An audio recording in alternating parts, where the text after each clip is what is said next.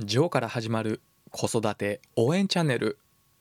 このチャンネルではワンオペ経験7年のジョーが子育てやビジネスにおける悩みや考え方を解説することで僕なりにあなたを応援します。1月26日火曜日1月最後の火曜日が始まりましたね。いかがお過ごしでしょうか？ジョーでございます。昨日はランチをするために近所をブラブラとしていて美味しそうなお蕎麦屋さんを見つけたので入ってみました。するとそこでメニューを見ていたら盛りそばの下に富士山のマークがついていたんですね。そしてこれなんだろうと思ってメニューを眺めていたらメニューの端の方に富士山のマークがついているメニューは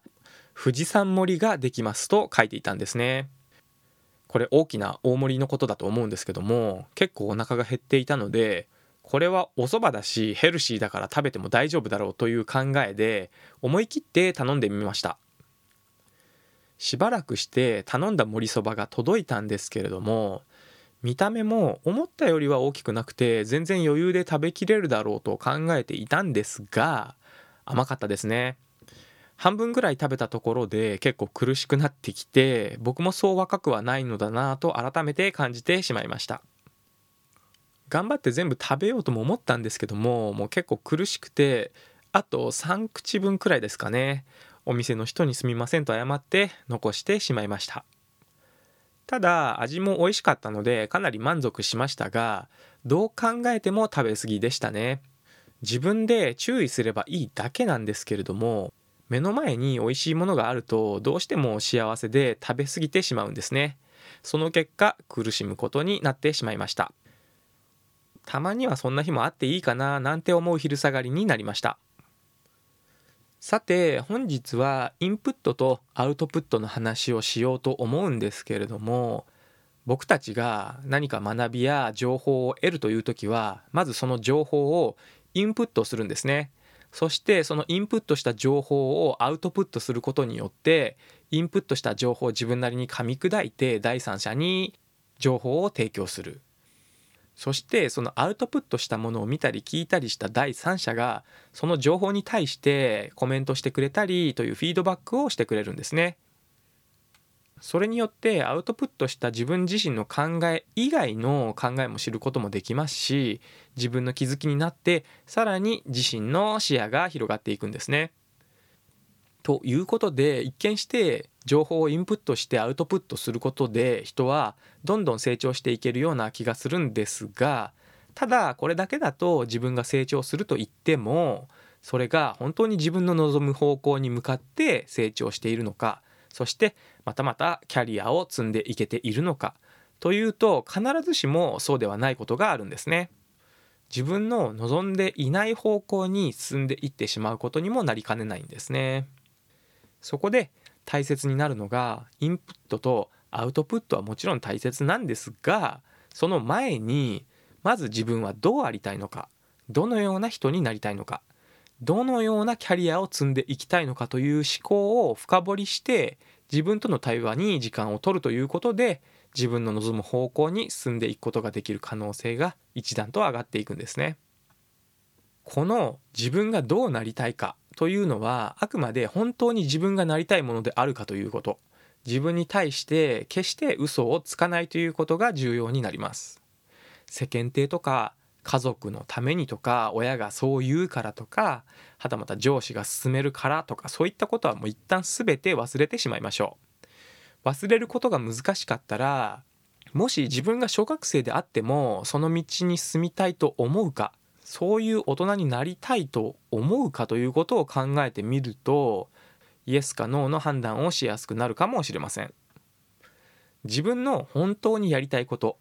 なりたい自分を見つけるのはそう簡単ではありませんのでそんなに急いで焦る必要は全くありません。その考えに意識を持っていくことをゆっくりでもいいので継続していくと徐々にあそういえば僕こうなりたいかもなということがたまに思いつく程度かもしれません。それでもいいと思います。自分がやってみたいと思うことに出会うことが大切ですのでそのやってみたいことを少し調べてみるとかほんの少しでもいいから試してみる。そしてうまくいかなかったりやっぱり違うなと思ったら途中でやめてもいいんです。それがダメならじゃあ次何かないかなという感じでまた自分のやりたいことなりたい自分を考えるということを続けていれば自然に進みたい方向に進んでいけるものだと思っています。うまくいかなくてもいいので思いついたらまずやってみる。そして常になりたい自分を意識するということを続けてほしいと思います。あれもこれもととにかく考えまくって片っ端から全部やるというのも悪いとは言いませんが先ほどの僕の盛りそばを食べ過ぎたという話と同じように何でもかんでも入れ込みすぎると苦しくなってしまうので無理のない範囲で楽しむ余裕を持っておくといいと思います。このなりたい自分を考える癖を持つ意識する癖をつけてその方向に沿っていることを確認した上でインプットとアウトプットをしていくとその時間は自分の進みたい方向に向かっている可能性が高くなります。そして自分の向かいたい方向を描いた上でインプットする時にそのやりたいことを実際に体験することがどうしても難しいこともあると思います。それは時間的制約かもしれませんし最近であれば新型コロナの影響で実際にその場所に行くことが難しいということもあるかと思います。そんな時におすすめなのが読書なのですが本を読むということですね。読書は自分が疑似体験するのだという意識を持って本を読むことでだらだらと本を読むよりも頭に残りやすくなります。人間は実際に体験することで脳にその情報が残りやすくなりますので人間が持つ想像力を使って疑似体験をすることで似たような効果が期待できるんですね。例えばですがその本の中に登場人物が出てくるとするとその中のメインの登場人物に自分がなったつもりでその気持ちを想像しながら読書を進めていくという方法があります。